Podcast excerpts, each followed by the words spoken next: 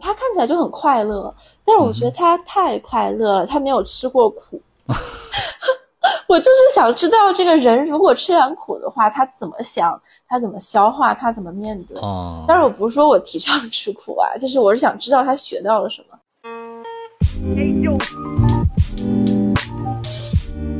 你好，欢迎收听 Marcus 旗下的播客节目，请回答普鲁斯特，我是利马克。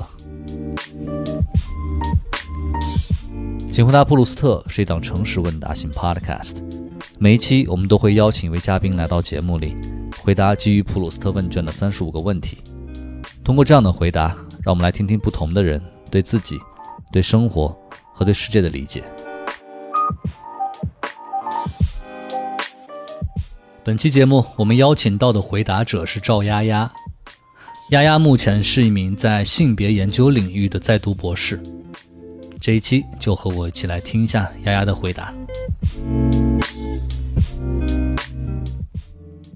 OK，那今天我们邀请到的就是丫丫同学啊，之前我们也熟悉过节目的机制了，所以你选择 Hard 模式还是 Easy 模式？Hard 吧，来吧。嗯，好，第一个问题，你目前一段时期的心境是怎么样的？呃，我最近。的心境，一个是因为学业焦虑，然后一个是要直面自己的存存在主义危机，就是在思考人生的可能性。因为我之前的，呃，很多年是一直在读书嘛，然后现在思考，如果我不是一个博士生的身份，我要怎么认识我自己？对，但虽然很焦虑，但是在。回国的过程，然后享受到国内生活的便利，还是挺爽的。一边焦虑一边爽，这就是我的心境。OK，所以之前这这个焦虑状态大概持续了多久？从什么时候开始的？我觉得，因为学业焦虑已经有很多年了，这是一个，就是我长期焦虑的一个普遍状态。啊，OK，好，那下一个问题，第二个问题是，你你觉得你自己理想当中一种幸福的状态是怎么样的？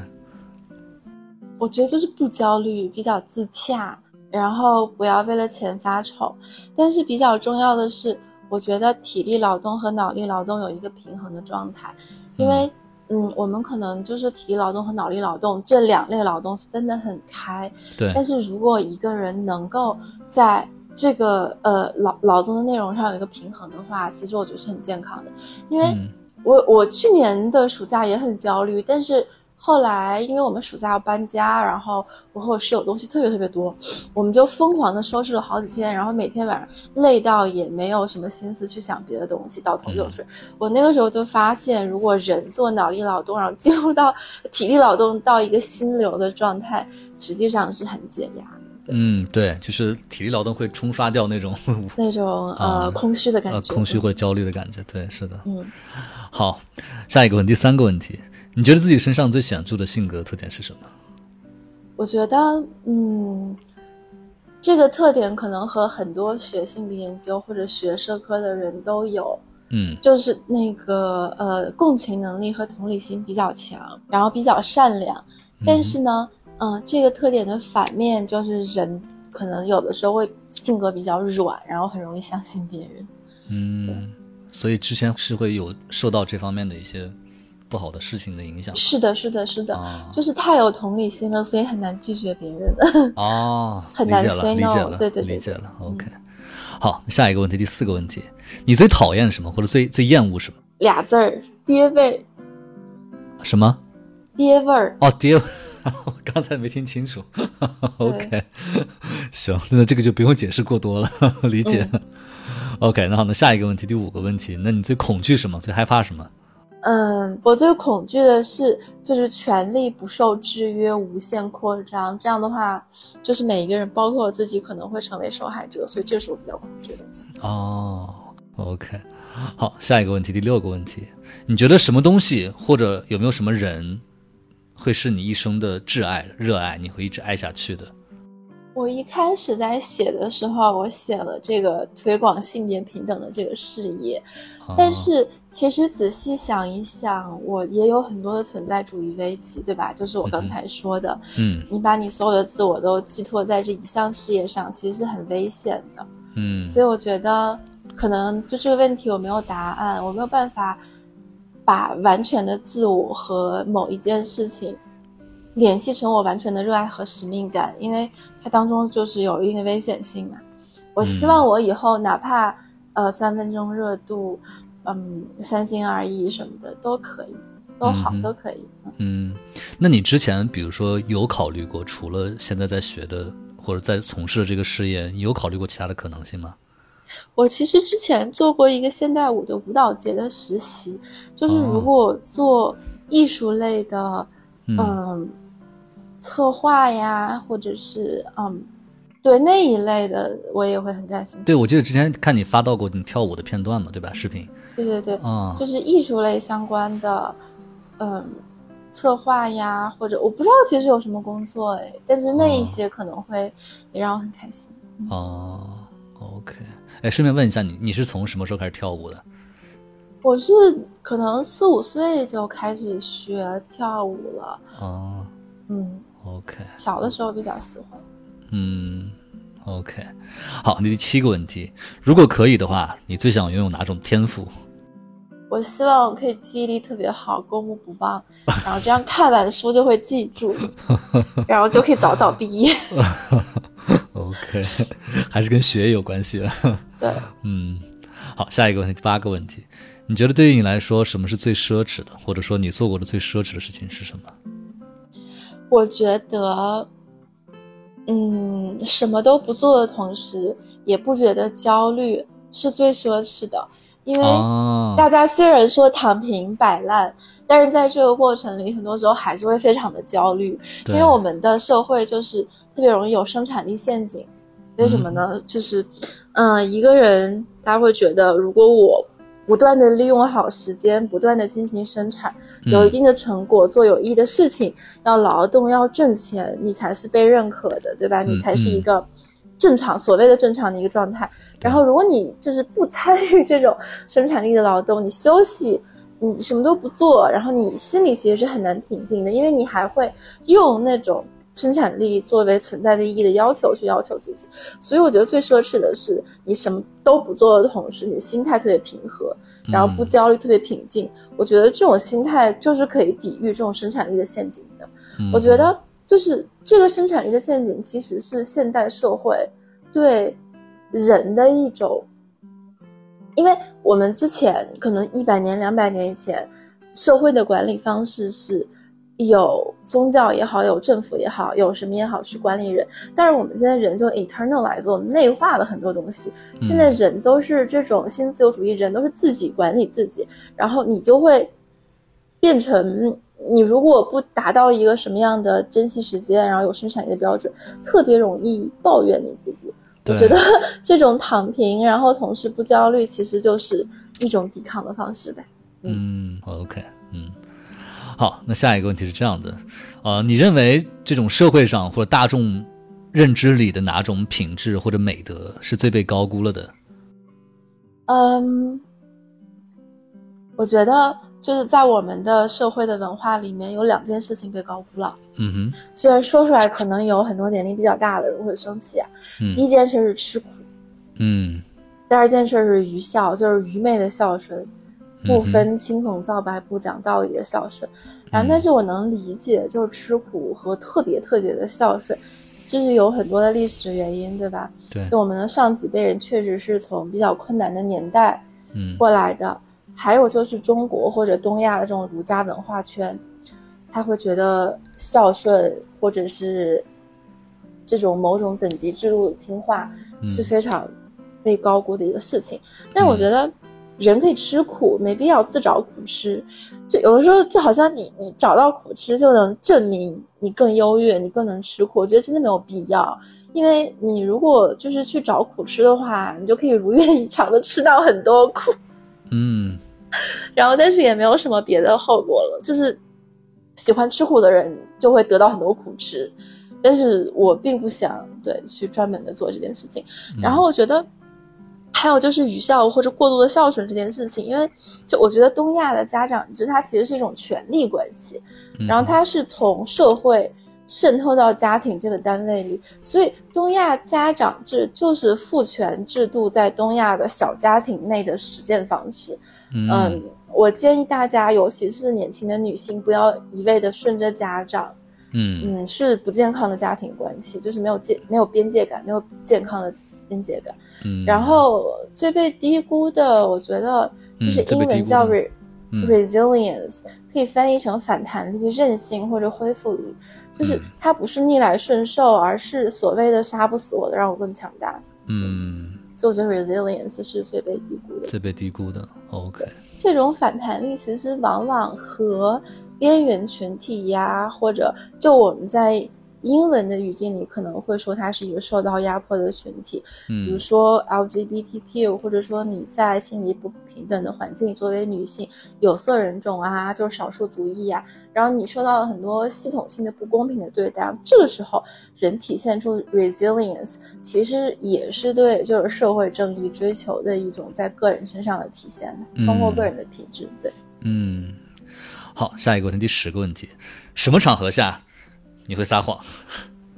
我希望我爸妈不要听到这一条，因为就我我很少撒谎，但是可能会讲一些无关紧要的小谎话，比如说我要去咖啡厅学习，然后我会说啊我要去自习室学习，或者我要去上舞蹈课，但是我没有告诉他们我花钱报了舞蹈课，但是嗯可能我花钱办了健身房的卡，他们知道，我就会说啊我要去健身房，就反正出去锻炼。嗯哼，对，我会大概这样讲一下，但是不太会撒别的谎。我还挺老实的，对。好的，行，那下一个问题，呃，你最看重朋友身上的什么特质，或者说这个人身上有什么特质，会让你觉得可以和大家交朋友，成为朋友？嗯，诚实善良，那心眼好比较重要。对，啊，诚实善良，OK。好，那下一个问题，那那你最看重伴侣身上呢？如果将来有了伴侣的话，我觉得就是 resilience 是我刚才说的那个韧性，哦因为我觉得我在这点上特别像一个 HR，我嗯想知道他之前的生活里经历过什么样的挫折，嗯，然后他是怎么归因，就是他觉得这些挫折的原因是什么，他是怎么应对的，哦他怎么从这种挫折里成长起来的，怎么消化了这些逆境，他学到了什么，然后过去的这种。嗯，逆境怎么塑造了他现在的一个状态？哦，对，这个是我比较看重的，因为我其实有一次约会约到一个印度人的男生，就他的性格非常非常的好，你可以看出他可能家庭条件也不错，然后可能从小非常的顺利，也没有什么经过什么特别大的挫折，嗯可能他的家也比较有钱，然后可以从小让他打网球，可以让他和他的哥哥来美国留学，然后他可能学完就去做一个程序员，能挣很多的钱。嗯嗯，他看起来就很快乐，但是我觉得他太快乐了，他没有吃过苦。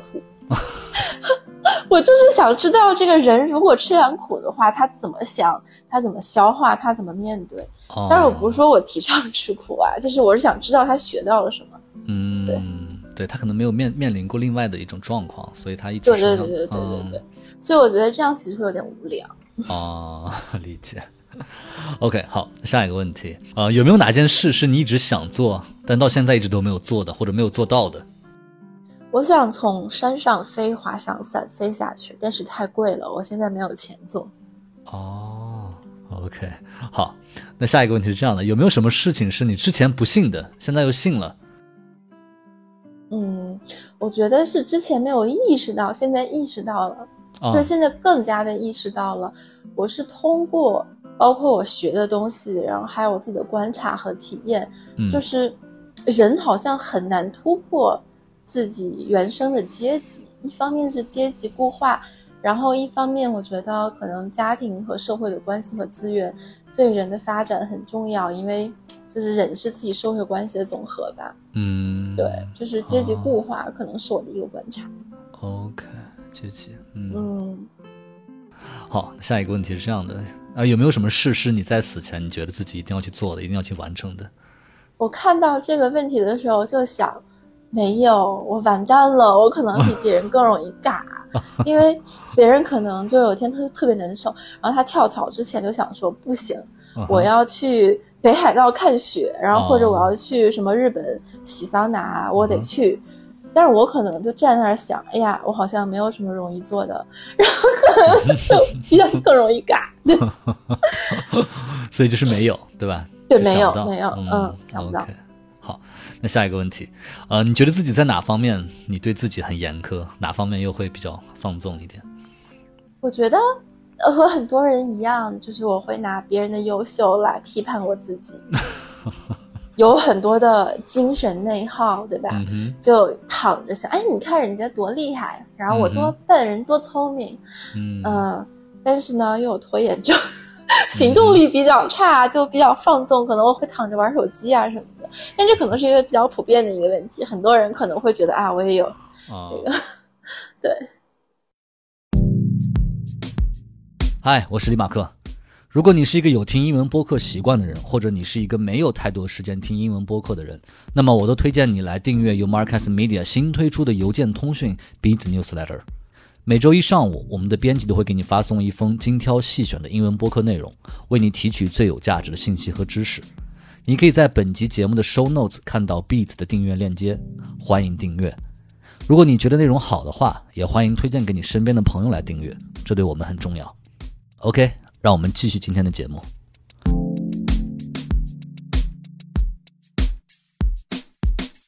好，下一个问题，十七个问题。你觉得你自己理想当中的一天是怎样的？你想怎么度过？我觉得可能就是比较放松的度过吧。我其实前段时间过了很多理想中的一天，因为我离开学校之后，先去韩国旅游和开会，然后又到沈阳旅游，就玩了可能有个十天吧，连着。我就发现人如果一天只玩的话，能做好多的事情。但如果你一天就想着我要工作或者我要学习，可能你就对着那个论文看一天，还在看第一句。所以理想中的一天可能就是没有拖延症，一直在玩。OK，谁会玩有拖延症呢？对吧？所以其实拖延症的本质还是这个事儿，就是太困难了，不想做。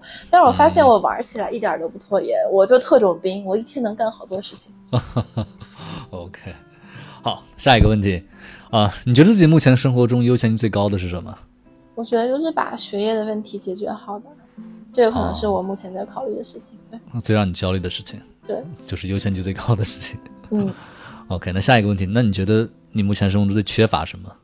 最缺乏行动力，所以我没有办法把优先级最高的事情认真做完。OK，都是有原因的。我希望大家听的时候有点共鸣吧，就是哎，他也没有行动力。这个人读书读到博士还没有行动力，其实大家都这样。嗯 嗯，好，下一个问题，如果你的房子着火了，或者你租的房子着火了，就是情急之下只能抢走一件东西，你会抢什么？电脑，因为我好不容易写的论文都在里面。如果电脑烧掉的话，我就嘎了。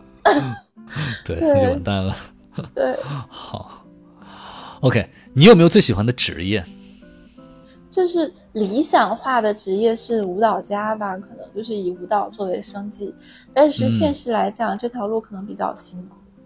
嗯，OK，所以就是在理想当中，如果可以的话，是想做舞蹈家。嗯，好，下一个问题，你最近有没有在读什么书？可以推荐一本到两本。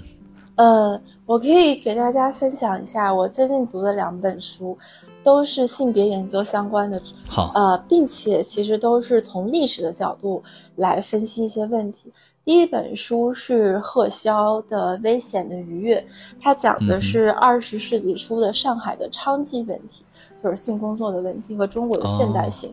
嗯，对哦，它有在那样的一个社会的极大的变化，嗯嗯，中国也在不断的寻求属于自己的现代性。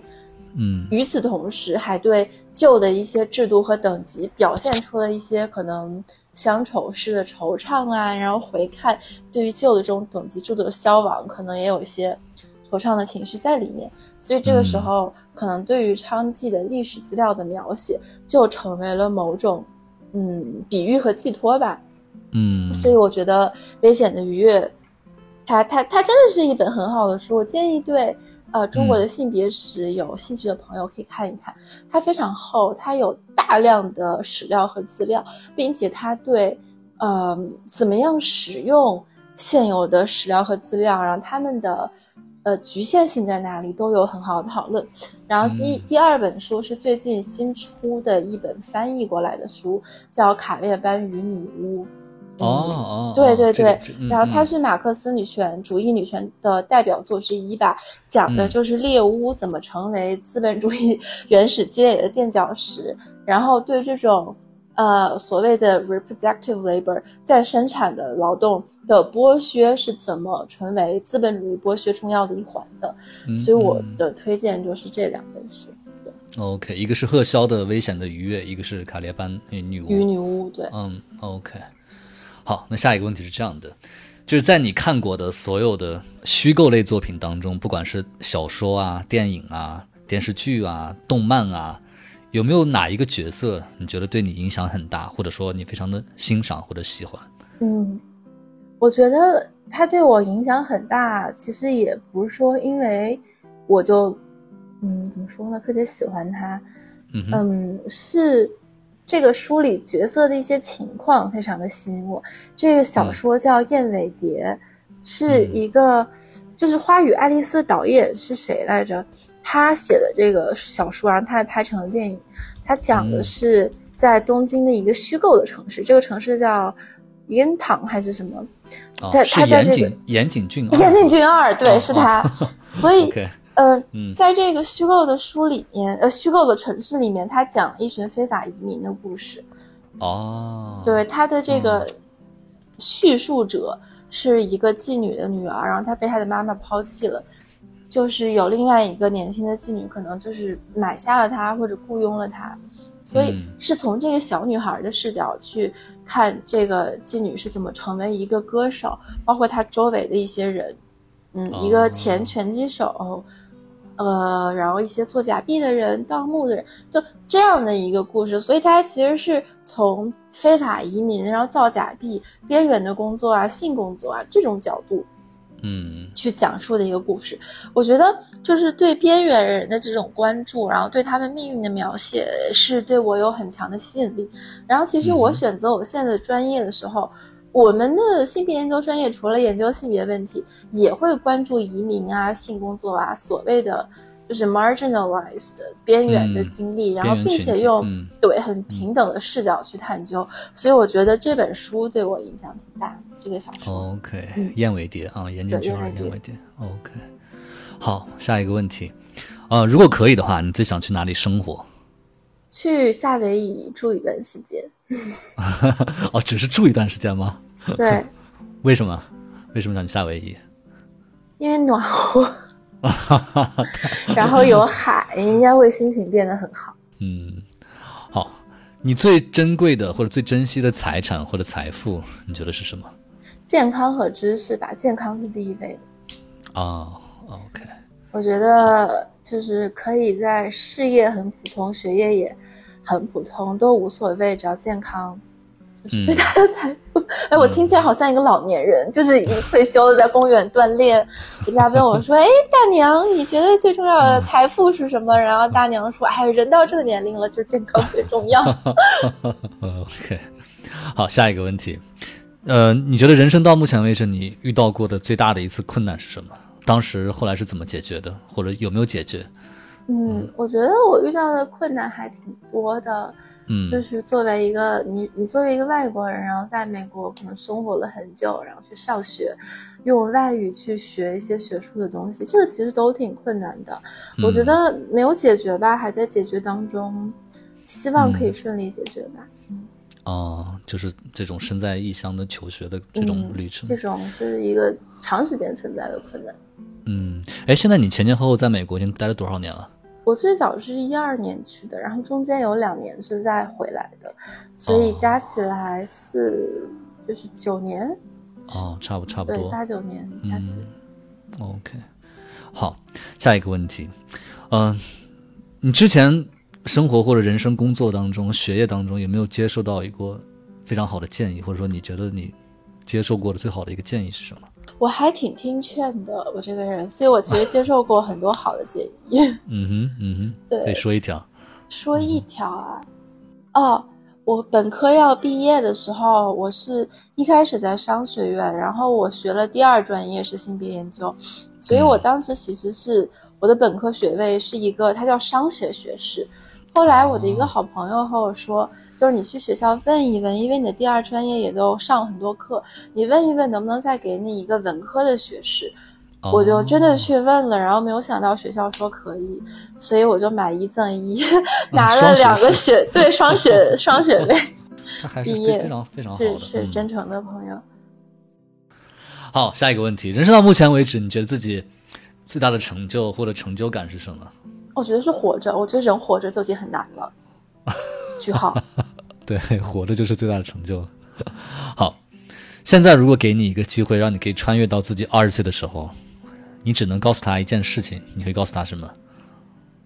我觉得，嗯，如果我能回到二十岁的时候，然后和当时的自己说话的话，就是不要害怕，因为我们在害怕的时候，会把我们害怕的人和事都想象的太强大，把自己想象的太弱小了。但其实，我们是比自己想象的更勇敢、更强大。然后，我们想象中的困难，它其实没有那么困难。嗯。OK，就是告诉他你其实很强，这样子。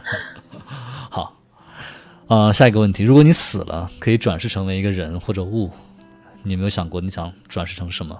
我觉得可以适当的当一下鸟，因为可以飞。啊，想飞是吗？体验一下飞翔的感觉。对，但是我也可以，就是在我这辈子的时候就去滑滑翔伞。可能下辈子就先不用当动物了，还可以当人。啊，对，先把滑翔伞这个事情解决掉。对对对对对。嗯，好，下一个问题，人生到目前为止有没有比较后悔或者遗憾的事情？我其实没有哎，就是我也有让我很难受的事情，但我这个人不太会后悔，因为我觉得就是发生的事情已经发生了，你接受现实就好了，不用后悔或者遗憾。嗯嗯，OK。好，下一个问题，你有没有一句人生的座右铭或者信条这样的一句话？我小的时候有，我小的时候的座右铭是“大鹏一日同风起，扶摇直上九万里”，然后现在就只想苟且偷生，只想躺平，因为活着就很难了。嗯，就如果你将来有了自己的孩子，有了自己的后代，嗯，你在你死后，你想只能给他留下一句话，你会留给他什么？哦，我以为你问我能留给他什么东西啊？留给他一句话呢？我可以先说我要留给子孙后代什么东西，因为我已经想好了。哦，可以啊。嗯，我等一下过过段时间要去种牙，因为我就是少了一颗牙嘛。哦。我种牙的话，那个种牙的钉子可能是钛的，然后这个东西吧，就是 你把人烧成骨灰之后。它也不会化，所以我要留给子孙的东西，就还把我烧完之后还能从骨灰里爬出来那颗钉子，是我准备留给子孙的东西。对，然后这是你存在过的证明，对，存在过的证明。然后如果要留给他们一句话的话，就是看看你奶奶的牙里的这颗钉子，还真的挺结实的。对，钛合金。对，嗯，OK，好啊。那个问卷的最后一个问题，嗯，你想如何死去？以什么样的方式死去？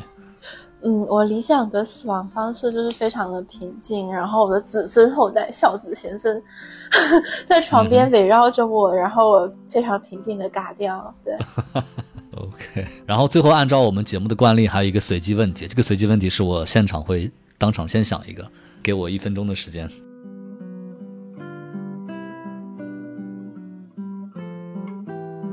我想到一个，好，你说。因为你刚才说你遇到的困难就是在在美国求学嘛，这么多年，呃，你能不能尝试说一个，就是你当时去到美国的时候，有没有经历过的一次比较大的这种价值观地震或者文化冲击这样的事情？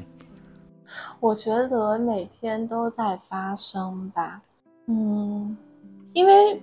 我跳舞嘛，其实最早给我的一个感受上的冲击是，我在上现代舞课或者爵士课的时候，我之前在国内是学民族舞的，嗯，和芭蕾，我就突然意识到，这种文化不仅体现在我们认为的这种社会文化里，其实体现在大家肢体的运动方式上，就是哦，所谓的 muscle memory 肌肉记忆，大家习惯 moving 习惯动的那个方式和感觉都非常的不一样。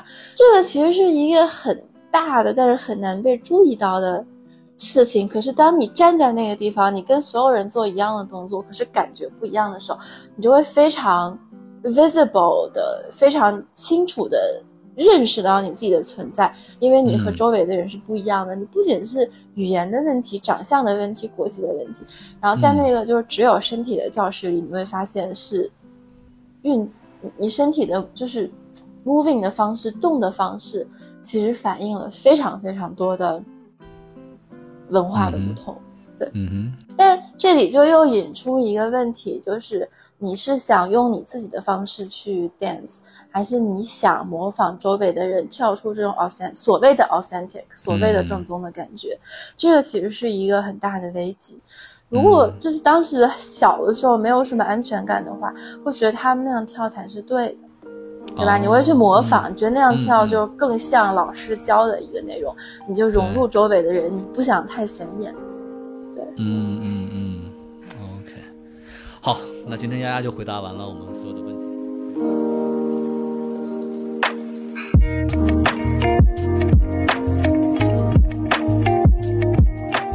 请回答普鲁斯特由 Marcus Media 制作出品，我们的节目全平台更新，我们推荐你在苹果播客。小宇宙、喜马拉雅、网易云音乐、QQ 音乐等平台订阅收听。喜欢我们的内容，欢迎给出五星好评，也欢迎留言评论。同时，也欢迎您关注 Marcast 的微博和微信公众号，我们期待你的反馈。我们也欢迎有意向的品牌来赞助支持这档播客节目，合作联系可发送邮件至 hello at marcastmedia.com。我是李马克，我们下期节目再见。